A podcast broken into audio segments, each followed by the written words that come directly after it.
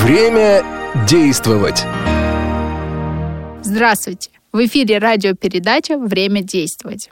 Сейчас у нас в гостях волонтеры студенческой организации Высшей школы экономики ХСЕ «Аутрич» Дарья Зотина и Анна Мартыненко. Здравствуйте. Здравствуйте. Привет, привет. Да, мы хотели бы узнать о вашей организации больше. Расскажите нам, пожалуйста, о том, какова история создания вашей организации и кто же был инициатором создания такой организации. Ну, вообще, наша организация была создана достаточно давно, в 2007 году, если я не ошибаюсь, да. Инициатором стали студенты факультета МИЭФ, это Международный институт экономики и финансов. Вот. И сначала организация достаточно долгое время как бы базировалась только на этом факультете, и потом уже с 2015 года мы стали общевышкинской организацией, начали расширять свои горизонты, э, привлекать большее количество волонтеров других факультетов. Вот. Э, инициатором были, насколько я знаю, Майя, э, ее звали Майя. Да, к сожалению, мы не общаемся, я не знаю ее лично, но она создала эту организацию, мы, тем не менее, ей благодарны. Ну, конечно. Ну, да, конечно. Вот. Что еще добавить? Мы развиваемся, вот э, у нас меняются там организаторы, руководители, координаторы, волонтеры, но, тем не менее, наш посыл остается, не, так сказать, несменным. Это нести добро, помогать э, так, как мы можем помогать как студенты, да, Даш, есть что-то добавить? Ну, стараемся показать, что даже самое маленькое действие может иметь какое-то значение и принести какую-то пользу окружающим людям. Дарья, а почему именно вы присоединились к деятельности этой организации? Возможно, у меня не самая такая обычная ситуация, просто мне казалось, что там, где я учусь, и то, чем я занимаюсь, это была, была экономика, и как раз был МИЭФ. Мне казалось, что я не нахожу то, что интересно на самом деле мне, Поэтому, поэтому я решила, что нужно попробовать себя в чем-то другом. И вот присоединилась к Аутричу, и, и вот уже четвертый год с ними. И мне кажется, как раз это то, что мне интересно, и то, в чем я нахожу себя. Анна, расскажите, пожалуйста, об актуальных проектах, которые реализуются в вашей организации. У нас есть ряд направлений, э, не знаю, можно ли это назвать проектами, но это направления, э, и основное это поездки в детские дома и школы-интернаты. Вот. А также мы устраиваем благотворительные продажи домашней выпечки, которую сами печем, волонтеры, студенты приносят разные корпуса нашего университета, мы отдаем ее за пожертвования, и все вырученные средства идут на организацию наших поездок. Вот. Раз в год мы также привозим детей в Москву на экскурсии, различные э, развлекательные мероприятия, водим их там в игровые центры, в какие-то галереи, и так далее, гуляем с ними, социализируемся, опять же. И плюс недавно мы начали ездить к животным в приюты, э, вот. И давно достаточно сдаем кровь в, э, в Центре онкологии Дмитрия Рогачева. Вот, мы туда ходим где-то раз в два месяца вот, и, и сдаем кровь как бы в целом это все наши направления. Еще иногда, ну, достаточно редко делаем какие-то лекции, семинары о благотворительности, то есть стараемся, чтобы э, до людей доходил смысл социальных проблем, которые у нас существуют, чтобы они понимали, что э, вообще какие они есть, как их можно решать, как можно этому содействовать. Вот, недавно у нас был как раз семинар о волонтерстве в интернатах, то есть мы, мы приглашали человека, она является коучем, э, как бы, она рассказывала вообще о, о социальном проблеме, о социальных проблемах как бы, сиротства в России, о том, кто такие сироты социальные, вообще, как с ними работать, как они живут в детских домах. То есть во всей этой системе было достаточно актуально, интересно, потому что мы с этим работаем напрямую, и как-то хочется этому содействовать, оказывать какие-то альтернативные варианты помощи. Действительно, у вашей организации очень много направлений деятельности. Я немного знакома с этими направлениями и знаю, что волонтеры вашей организации бывают в интернате для слабовидящих и незрячих детей. Расскажите, пожалуйста, об этом поподробнее. Есть ли какие-то сложности у ребят взаимодействия с такими детьми, и что бы вы хотели отметить? Я думаю, что лучше об этом расскажет Аня, поскольку она чаще ездила, я специализируюсь на другом интернате. Хорошо, да, я могу рассказать. Э, ездим мы в Гаврилов-Ямскую школу-интернат, для слабовидящих и незрячих детей. Она находится в городе Гаврилов-Ям э, в Ярославской области. Вот. Там достаточно не так много, на самом деле, прям полностью как бы незрячих детей, около 10, я думаю, и остальные все с какими-то проблемами со зрением. Ну, лично у меня, допустим, проблем особых не возникает, потому что я понимаю, что там, допустим, дети, они помогают друг другу. Те, которые полностью не видят, э, им помогают другие дети, они там водят их по лестницам, там как-то им двери открывают. То есть они помогают друг другу, это да. И мы, когда приезжаем, мы это видим взаимодействие, мы, мы понимаем, что у них достаточно уже налаженная система, то есть мы просто с ними общаемся достаточно свободно, а потому что как бы именно как бы такая, там, скажем, техническая помощь именно от нас им не нужна. Вот. Но, тем не менее, э, бывают какие-то ограничения как бы, в этих поездках, то есть там нельзя да, как бы, там что-то показывать, что другие как бы, не могут увидеть, допустим, там как-то танцевать, там что-то, как-то, может быть, на доске что-то писать. Ну, то есть есть определенные моменты, которые как-то мы хотим ограничить, чтобы их не было, чтобы ребята там которые полностью не видят, как-то не становилось грустно из-за этого. Вот. Но в целом наша программа, они достаточно разнообразные, тем не менее, мы реализуем и там и, и, и там ребята что-то и рисуют, и лепят из пластилина, возможно, там, и готовят что-то руками. То есть мы помогаем им, если они, допустим, не видят, мы как-то их, их руками... Точнее, как бы я сказала, серьезных проблем в этом отношении нет. Вот а почему был выбран именно этот интернат? Он достаточно давно был выбран. На самом деле, э, просто вообще цель... Э, точнее, причина, по которой мы выбирали все эти интернаты, точнее, наши два интерната, да, мы ездим в два интерната, э, мы выбирали их э, по той причине, э, поскольку они находятся далеко достаточно от Москвы, то есть если в московских каких-то интернатах, детских домах достаточно э, высокая какая-то оказывается помощь там какими-то благотворителями, спонсорами, то в, каких-то э, как бы, заведениях достаточно отдаленных этой помощи мало. Вот. И, соответственно, этот интернат, я напомню, находится в, в Ярославской области, то есть достаточно далеко, около 300 километров от Москвы. Вот. И поэтому как бы так у нас достаточно было давно заведено, что помогать нужно тем, кто, как бы реально в этой помощи нуждается. И вот а, как бы был выбран этот интернат. На самом деле я истоков прям не знаю точных, но э, давно с этим интернатом работаем, около 10 лет, мне кажется. Чуть поменьше. Лет 8, наверное. Ну, 10 лет мы с Елатьмой, да. а лет 8... Да, да, лет, да, лет 8, вот. Ну, как бы, соответственно, э, а, я еще помню недавно, вот мы когда ездили, кто-то говорил нам, э, точнее, зрелище говорила нам, я помню, вот вы когда только начинали ездить, у вас там кто-то был в команде не, как бы незрячий, то есть как бы человек mm-hmm. целенаправленно, видимо, решил помочь таким людям, предложил вот такую идею ездить э, в школу-интернат для незрячих детей. Возможно, это было истоком, на самом деле, прям точную информацию я сказать не могу. Вот. Но э, мы считаем, что это достаточно важный для нас интернат. Мы туда пока не хотим прекращать ездить как бы в целом там могут быть какие-то проблемы, они сейчас у нас возникают, потому что как бы не набирается много волонтеров, и основная причина этому, наверное, потому что мы туда ездим в будние дни, поскольку это, это все-таки школа-интернат, то есть дети туда на выходные уезжают домой, то есть они не сироты. Вот. А, и мы стараемся, чтобы туда как бы всех детей охватить, мы приезжаем в будние дни. Из-за этого у нас набирается мало волонтеров. Вот. Но, тем не менее, мы хотим продолжать туда ездить, даже, даже с небольшим количеством людей, там как бы компаний из 6-7 еще это возможно и как бы реализуемо. Вот. Если чуть меньше, это, конечно же, более проблематично. Дарья, расскажите о тех направлениях, которыми вы занимаетесь в организации. Мне кажется, мою деятельность можно написать, что всем занимаюсь всем понемногу, но основная деятельность это, скорее всего, будет э, школа-интернат Елатима. Это второй интернат, куда мы ездим. Там дети с умственной отсталостью, по большей части. Ну, как минимум, это прописано у них э, в их делах вот. А, но также там есть э, дети, которые сейчас старший класс, это вот девятый и восьмой класс, и многие из них э, ну, вполне, ну, как бы так сказать, адекватные, как мы с вами были в, ну, в таком младшем возрасте. Но и там очень много детей, которые реально с умственной осталостью, и когда мы составляем программу перед поездками, нам приходится ориентироваться на это и адаптировать ее под, э, под разных детей, что вызывает немного трудностей. Это интересно.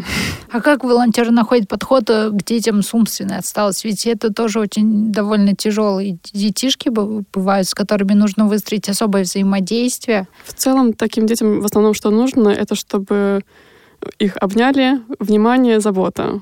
Э, поэтому подход тут очень простой. Вот. Но вот почему как раз мы устраивали недавно семинар по общению по, по интернатам, по общению с с детьми из школ-интернатов, это как раз потому, чтобы мы хотели волонтеров научить э, или дать какие-то подсказки, что стоит делать, что не стоит делать. То есть, допустим, одна из вещей, которую вот важно установить до поездки, это какие-то свои границы понять, на что ты готов, готов ли ты обниматься с ребенком, что он будет тебя висеть на шее, что он тебя будет выпрашивать игрушку. И вот волонтеру очень важно понять, э, где он может остановиться, и вот где, можно сказать, ребенку нет, и при этом уметь сказать мягко, не надавив и не не ранив ребенка. Расскажите о том, кто становится волонтером вашей организации, как долго ребята работают в качестве волонтера и что они получают от своей работы. Волонтером, на самом деле, у нас может стать кто угодно, то есть э, мы не ограничиваем себя, любой желающий, там, бакалавриат, магистратура, любой студент. Э, у нас есть даже волонтеры из других вузов, то есть они ездят с нами в детские дома, там, и Ранхикс, и МГИМО. Угу. То есть э, единственная, возможно, проблема это там что-то прийти как-то как бы в сам корпус университета, допустим, ну, туда нужно заказать как, бы какой-то пропуск, но это как бы вполне решаемо. Вот. А вообще любой желающий может, может к нам вступить. У нас нет какого-то испытательного срока, то есть, пожалуйста, можешь, можешь сейчас как бы во всех направлениях, э, которые душе угодны, и там как бы что-то печь на bake sale, э, в детские дома и, и животных навещать, то есть мы, мы никого не ограничиваем. Э, это, наверное, больше уже вопрос э, как бы времени самих волонтеров, то есть на что у них больше желания и на что у них больше времени хватает. То есть, как бы, естественно, поездка в детский дом — это целый день. Там, на BXL что-то принести, это там как бы, в, как бы в ночь перед этим что-то приготовить и там час побыть, допустим, на, на самой акции. Там, как, как бы к животным это полдня. Ну, то есть тут уже зависит от человека. У нас волонтеры совершенно с разных факультетов. Э, вот буквально вот даже с экономики, я с социологии, Наташа, другой наш координатор, с с культурологией, Никита другой, другой да, ну, да, у него право, факультет права. И у нас были девочки там из востоковедения, и с МЕФа много, естественно, потому что мы начинали с МЕФа. То есть э, волонтеры самые разные. Мне кажется, очень важная вещь, вот когда вот вы спросили по поводу поводу какие волонтеры участвуют, и как, не знаю, выбираем ли мы их. А такой основной критерий, который мы стараемся исследовать, это чтобы человек был ответственным, особенно когда он ездит в школы-интернаты, потому что от него, от каждого человека зависит организация всей поездки, и то, как дети нас вообще воспримут. Да, действительно очень важно. А какие еще есть моменты, которые нужно знать и, может быть, развивать какие-то качества у себя тем, кто хочет стать вообще волонтером, кто хочет помогать и быть полезным? Ну, в первую очередь, наверное, как бы желание помогать. Э, не такое, знаешь, типа иррациональное какое-то там вот желание просто там всем дарить свою любовь. Мы все-таки считаем, что помощь должна быть какой-то более-менее рациональной, то есть нужно осознавать э, свои возможности в этой помощи, то есть не, не кидаться на все, что только видится, там и туда, и туда, и туда, потому что ну, на все тебя однозначно не хватит. То есть это, вот эта помощь должна быть, соответственно, качественной, то есть э, если и ты должен понимать, естественно, правила той помощи, которую ты оказываешь. Как бы, опять же, если ты едешь в детский дом, то там есть определенные ограничения. Там, о чем можно говорить с детьми, о чем нельзя говорить с детьми, что им можно там обещать, что нельзя обещать. Ну, то есть э, если ты, если ты собираешься стать волонтером, особенно как бы в социальной сфере, да, то тут важно знать э, любые нюансы, которые могут возникнуть, потому что как бы какая-то любая оплошность, это может вылиться в достаточно серьезные проблемы. Если там человек пообещал, не знаю, как какую-то там игрушку, телефон ребенку в детском доме, то это достаточно большая проблема на самом деле. Да, нужно знать э, как бы полную ответственность, которая будет лежать на твоих плечах, и понимать, что если ты этим начал заниматься, то ты должен это делать качественно. Ну вот да, тут есть такой принцип, как бы не навреди. Проводится ли какое-то обучение или подготовка волонтеров перед тем, как они начнут свою работу и начнут помогать? У нас обязательно проводится организационная встреча, на которой мы обсуждаем программу, постараемся ответить на все вопросы, которые могут быть у волонтера, рассказываем, что и как происходит, стараемся прямо в мельчайших деталях, потому что особенно люди, которые приезжают в первый раз, для них это небольшой стресс. Они не всегда понимают конкретно, с чем они столкнутся.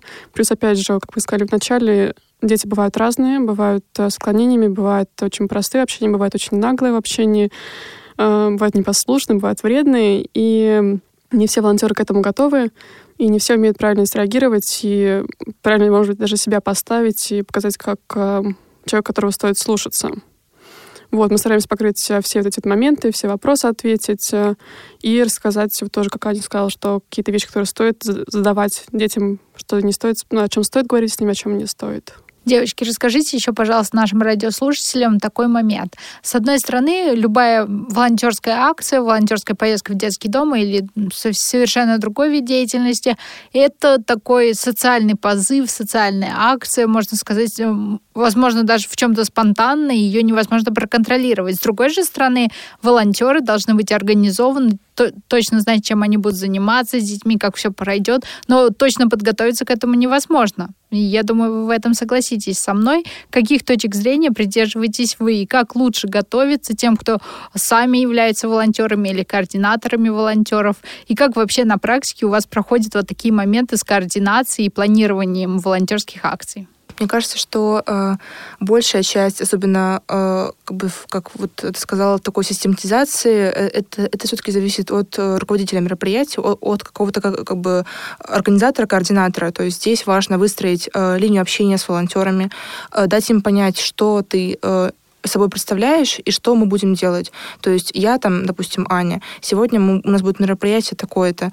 А нам важно, чтобы там по итогу мероприятия было там так-то, чтобы мы во время мероприятия там так-то не накосячили. Давайте мы постараемся так сделать, я буду вас контролировать, там я буду вам как-то подсказывать. То есть, да, какие-то оплошности, какие-то казусы, они неизбежны, там и они бывают действительно, но, наверное, задача руководителя их как-то возгладить уже потом, если они произошли, и не дать им разрастись во что-то более серьезное. Но я так считаю, что э, как бы успех мероприятия в большей степени, наверное, там как бы процентов на 60 зависит от руководителя. Потому что волонтеры, да, они там реализуют какую-то программу, они общаются с детьми, это прекрасно. Но если их не скоординировать вовремя, то, наверное, можно как-то как все может провалиться. Ну, я, да, я очень даже соглашусь с этим. И вот э, говоря о том, что спонтан... волонтерство — это такое спонтанное, ну, частично мероприятие, я вспоминаю, что почти каждая поездка у нас, поскольку мы выезжаем рано в 7 утра, практически каждая поездка кто-то не просыпается. Да. Да, бывает всякое. А были ли какие-то удивительные моменты, вот то, что вам открыло именно волонтерство и вот участие в социальных проектах? Ну, для меня, не то чтобы открыло, но для меня, наверное, момент, когда я поняла, что я правда делаю что-то значимое, возможно, в очень-очень-очень маленьких масштабах, но все равно это какая-то частичка важная для всего общества. Это момент, когда это была далеко не первая поездка, может, пятая или шестая уже вот как раз э, в школу-интернет Елатьма. И в один момент, когда мы проводили такой мастер-класс по росписи новогодних шариков, я села, подсела к одному мальчику и помогала ему раскрасить шарик. И мы с ним придумывали разные идеи. Там вот он рассказал, что он любит футбол, а, что он болеет за такую-то команду. Мы с ним сделали шарик в виде футбольного мяча, прилепили воздушную, ну, прилепили вату снизу, покрасили его в зеленый цвет. Ну, сделали такое футбольное поле. И он прям сидел, улыбался и был довольный. И мне казалось, что ну все, отлично. И тут подходит э, воспитательница и так немножко меня отводит в говорит, что, вы знаете, а он обычно ни с кем не общается. И для меня это, ну, прям, меня это тронуло. Да, дети раскрываются в процессе общения, если видят, что люди к ним э, без э, умысла какого-то плохого и с открытой душой приходят. Скажите, пожалуйста, что нужно сделать людям, которые только хотят начать быть волонтером, может быть, работать в некоммерческих организациях не только как волонтеры, но и как сотрудники? К чему нужно быть готовым? И что же, все-таки какие советы вы можете дать? Ну, тут зависит, наверное, от направления все-таки деятельности. Если там ты, не знаю, занимаешься каким-нибудь корпоративным волонтерством, там ездишь с коллегами мусор собирать, да, то здесь, наверное, ответственность как-то поменьше. Ну, то есть, да, ты делаешь благое дело, все правильно, но э, все-таки, как я считаю, социальная сфера наиболее в этом плане уязвимая самое. Если волонтер собирается работать, как-то участвовать в, э, в социальных мероприятиях, то здесь, опять же, как мы уже до этого говорили, важно понимать свою ответственность, важно понимать, что если ты этому отдаешь время, то ты реально этому качественно отдаешь время. Что если ты начинаешь общаться как-то, как-то там, допустим, с ребенком там, там, в соцсетях или по телефону, то ты не можешь там его как-то оттолкнуть. Если, если ты не хочешь, то ты должен э, как бы заранее сказать, я не хочу там общаться по соцсетям, допустим. То есть нужно э, действительно четкое понимание того, что если ты начинаешь это делать, то ты не можешь потом просто бросить это и как-то как полностью от этого изолироваться, я не знаю. То есть, да, есть, есть разовые волонтеры, как бы, конечно, это неизбежно, они там раз ездят куда-то, и, и, и потом от них ни слуху, ни духу. Но я считаю, что все-таки действительно помощь оказывается как бы теми, кто, как бы кто это делает систематически. И здесь важно понимать как раз э, свою возможность сделать это систематически. Э, потому что волонтер э, социальной сферы это вот такой, ну, лично для меня, наиболее значимый человек, который помогает решать какие-то социальные проблемы. Да, есть там еще однозначно более высокие какие-то чины, там, не знаю, как это назвать. Но волонтер — это вот как бы то звено, которое связывает социалку с, с другим другим миром. То есть он помогает ему показать, что можно помогать, можно помогать там и тратить на это целый день, или тратить на это там полдня, что можно там какими-то простыми вещами на самом деле помочь, и это уже будет важно. Я добавлю, мне кажется, что еще важно задать себе вопрос, для чего ты этим занимаешься. Возможно, у тебя не будет сразу на это ответа. И, скорее всего, оно будет. Допустим, я, опять же, я возвращаясь к своему опыту, я начинала с того, что мне просто не нравилось то, чем я занимаюсь. Вот. А, и потом уже постепенно я уже начала более глубоко, глубоко в это погружаться, копаться в себе и глобально об этом думать. И вот э, Возможно, также волонтеры должны немного начать задумываться, для чего они этим занимаются, и, возможно, какие цели они ставят в принципе. Потому что, возможно, человек, если человек будет изначально ставить какую-то глобальную цель изменить всю систему, опять же, детских домов, ну, он не сможет на, вот, на я знаю, что я не смогу. Я знаю, что наши поездки, они глобально не изменят систему, не поменяют это в целом. Но нужно понимать, зачем конкретно ты это ездишь, и чтобы не получилось так, что изначально твоя цель вот поменять всю систему, и ты в итоге отчаялся, все бросил, забил и расстроился. Поэтому вот это вот э, целеполагание тоже очень важная вещь. Уважаемые радиослушатели, напоминаю, что в эфире радиопередача «Время действовать». Сегодня у нас в гостях волонтеры студенческой волонтерской организации ХСЕ «Отрич». Анна Мартыненко и Дарья Зотина. А, девочки очень верно подметили о том, что также у волонтеров может быть э, синдром эмоционального выгорания. Вы сказали о том, что если волонтер ставит перед собой какие-то глобальные цели или задачи, а потом не может с ними справиться, его настигает отчаяние какое-то, э, какие-то негативные моральные и психологические эмоции. Что предпринимается в вашей организации для профилактики таких состояний у волонтеров? И как бороться с этим, если вдруг человек помогал, был настолько активен социально, а потом вдруг что-то пошло не так в какой-то момент, он понял, что его усилия настолько малы и незначимы, и что, в принципе, все, что он делает, это только маленькая крупица в большом море или океане социальных или каких-то либо других проблем. Я думаю, в первую очередь нужно разговаривать с такими людьми, ну, с такими волонтерами, то есть э, как-то пытаться им донести э, суть того, что они делают. Да, возможно, сейчас они не понимают глобальной цели этого, но, тем не менее, это какая-то, ну, капля в море, да, или предлагать какие-то альтернативные варианты помощи. Допустим, если человек больше ну, не хочет никак ездить как-то в детский дом, он, он не понимает, для чего он это делает, у него там возникают какие-то какие-то психологические барьеры как, как бы в этом отношении, то тогда, наверное, стоит там предложить ему не знаю, там, к животному, может быть, съездить. И тогда он поймет, что он, допустим, здесь может помогать, и он тогда перейдет на какой-то на другой вид помощи. Ну, то есть нужно стараться волонтера все равно э, подталкивать, э, как-то помогать, да, может быть, не в этой сфере. И, и, возможно, он действительно в ней отчаялся и, и в дальнейшем не захочет как бы там работать, как-то помогать, но стоит ему вообще рассказать, что есть, что есть какие-то альтернативные варианты помощи, и, и что они тоже для него доступны, что, что, в них, как бы, что в них он может э, себя попробовать тоже. И,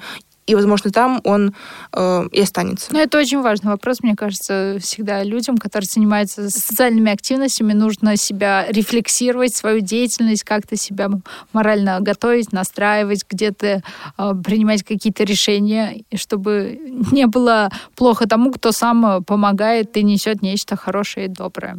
Э, девочки, расскажите, пожалуйста, о том, какие планы у вашей организации, какие новые проекты, может быть, уже есть где-то э, намечены. Ну, я могу ответить. Э, в планах участие во всех э, общеуниверситетских мероприятиях, потому что хочется расширяться. Нам предлагают там в всяких фестивалях, там есть, допустим, праздник День вышки, он, он проходит в сентябре каждый год, мы в нем принимали в этом году участие впервые, мне кажется.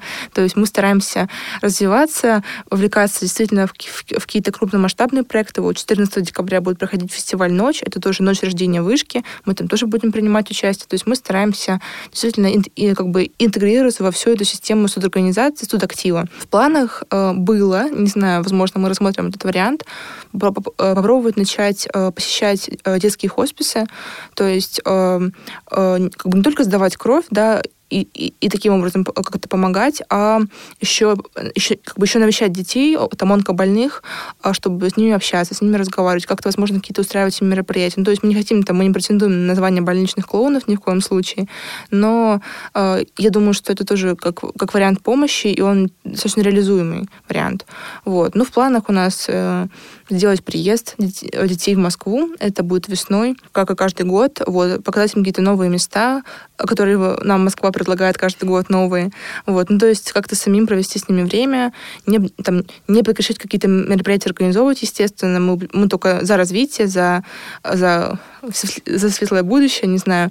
И, что важно, наверное, интегрироваться не только там с другими организациями или еще какими-то какими волонтерскими движениями, а с более так скажем, с, с другими участниками социальной сферы. Вот мы начали, там, допустим, общаться с, с НКО, который называется «Социальная ориентированная ветеринария. То есть мы вместе с ними начали ездить в приюты для животных.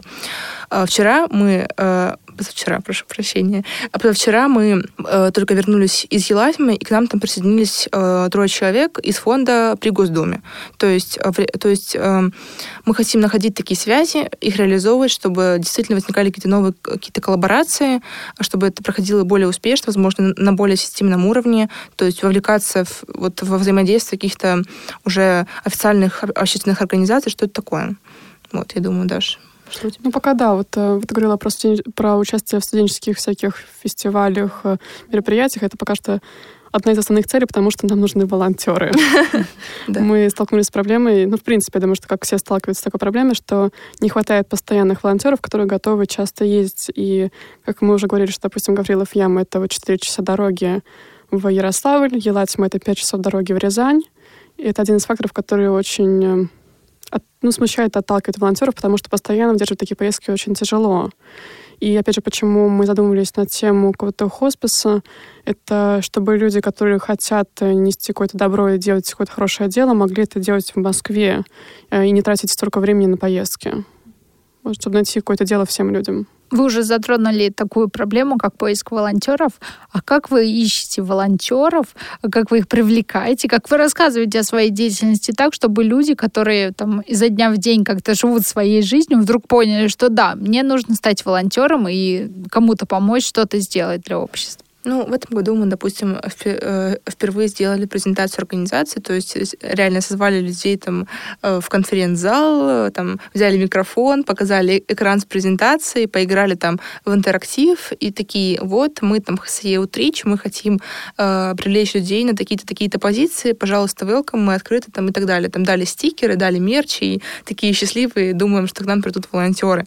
На самом деле, не всегда волонтеры ведутся на мерч, то есть тут важно рассказать, наверное, так, чтобы вот, вот прям за душу взяло. Ну, э, действительно, как бы отдача от, таких мероприятий, там, презентации каких-то еще мероприятий, связанных э, с новыми волонтерами, она есть. То есть там из 50 человек, возможно, там трое станут постоянными волонтерами, как, в принципе, э, было в моем случае, потому что я пришла в организацию на, на первом курсе, и просто э, как бы тогдашний руководитель сделала встречу волонтеров новых, которые хотят э, э, быть волонтерами. И вот э, из той встречи из 20 человек я и Наташа, другой координатор, стали постоянными членами организации. Я руководителем ныне, а Наташа координатором э, поездок в Гаврилов Ям.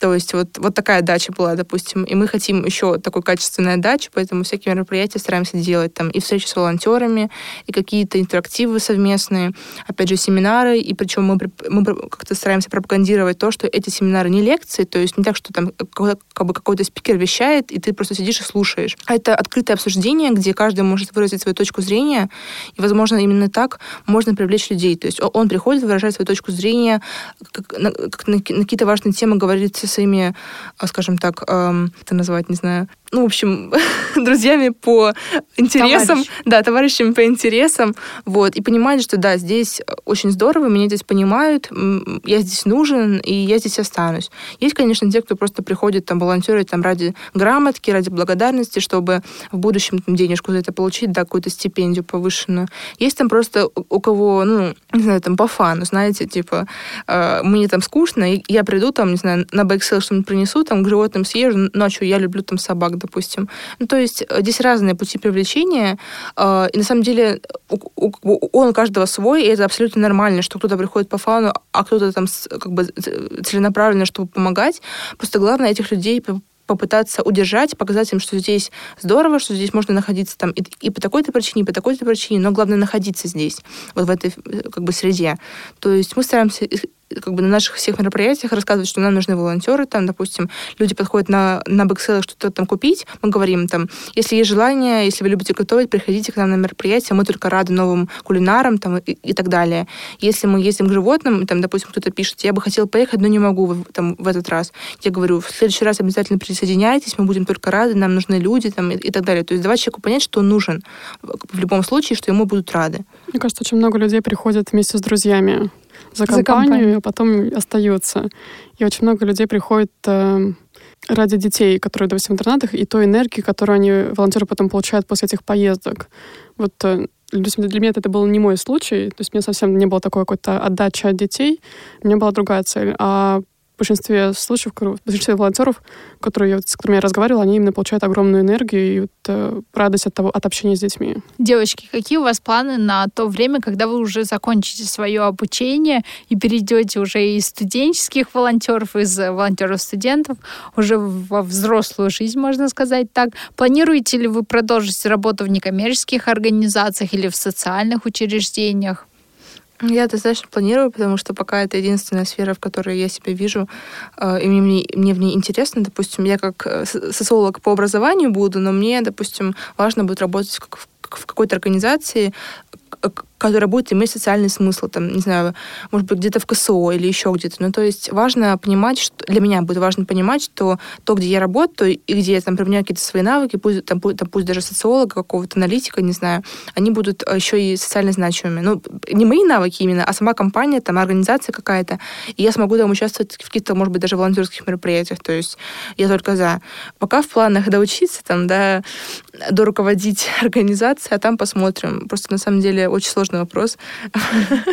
Не знаю, как, как у кого, но мне сложно говорить там о будущем, о, о карьере, не знаю. Это так все не скоро и так все расплывчато, размыто, поэтому э, я, я очень хочу продолжать заниматься волонтерством, благотворительностью. Для меня это важно, и я действительно вышки для себя это открыла, потому что, допустим, в школе я никогда к этому не была причастна, и я вообще не понимала, для чего это люди делают.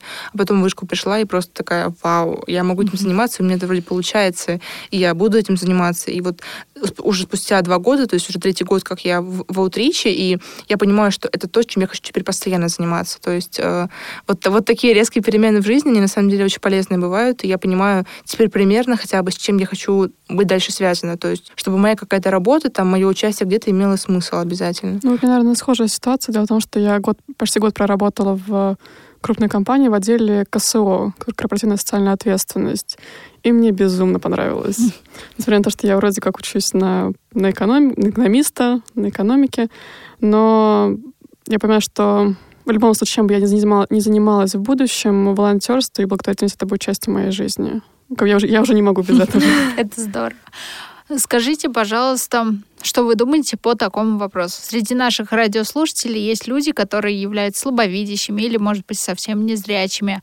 Эм, как вы видите себе, и есть ли в этом какие-то границы или барьеры для того, чтобы быть волонтером, кому-то помогать? Да нет, у нас, у нас даже в организации есть волонтер Оксана. Оксана, привет, если ты нас слушаешь, я не знаю. Оксана Асачи, она незрячая, она, тем не менее, волонтерила у нас, ездила и, в Гаврилов Ям, и в Елатьму, и она и, и, на, и на наши встречи волонтерские приходит. И недавно вот мы даже были, вот у нас был семинар, она приходила, тоже слушала, ей было безумно интересно, она предлагала какие-то свои идеи.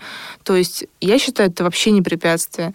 Поэтому любой человек действительно может стать волонтером. В любой сфере э, у него всегда найдется место, его ниша, где он сможет э, себя найти.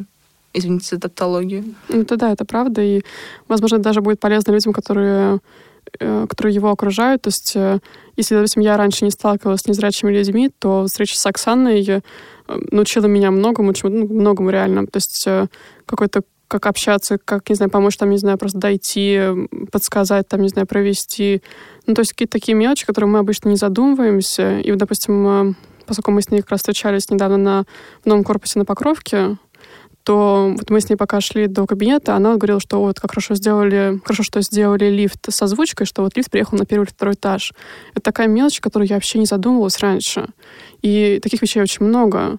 И вот именно такие встречи с людьми, с разными людьми помогают по-другому взглянуть на мир, который нас окружает. И самое важное, что мы стараемся э, как бы это детям донести. То есть вот на, на минувшей поездке в Елатьму у нас была концепция показать, какой бывает разный мир и какие бывают в нем разные люди. То есть как бы дети ходили по станциям, у них была станция, где они, э, где мы им завязывали глаза, и они как бы пробовали э, себя в роли незрячего человека лепить что-то из пластилина, до этого как бы пощупав какой-то предмет и, и пытаться уже его вылепить из пластилина. Там, там на другой станции, это была станция безграничных возможностей, то есть они э, как бы были действительно как бы людьми, там, у, у которых, допустим, нет рук ну, там, или ног, но они помогали друг другу, там, допустим, съесть конфету или еще что-то. То есть э, мы считаем эти возможности безграничными. Там на какой-то другой станции была, была станция полной тишины, то есть это уже про немых людей. То есть э, детям это тоже тоже важно прививать. И мы старались показать, что очень важно работать в паре. Нужно уметь находить, поддерживать друг друга и находить поддержку в других людях. Большое спасибо, девочки, за такой интересный, информативный разговор сегодня. Я думаю, нашим радиослушателям тоже будет интересно познакомиться с вашим опытом. И если будут какие-то вопросы, они могут направить их либо по адресу нашего радио ВОЗ, либо обратиться к вам через поиск найти вашу организацию, я думаю, это доступно, и вы ответите всегда. А мы, к сожалению, вынуждены попрощаться с нашими радиослушателями. Большое спасибо вам, как участникам этой радиопередачи. А радиослушателям мы говорим до новых встреч.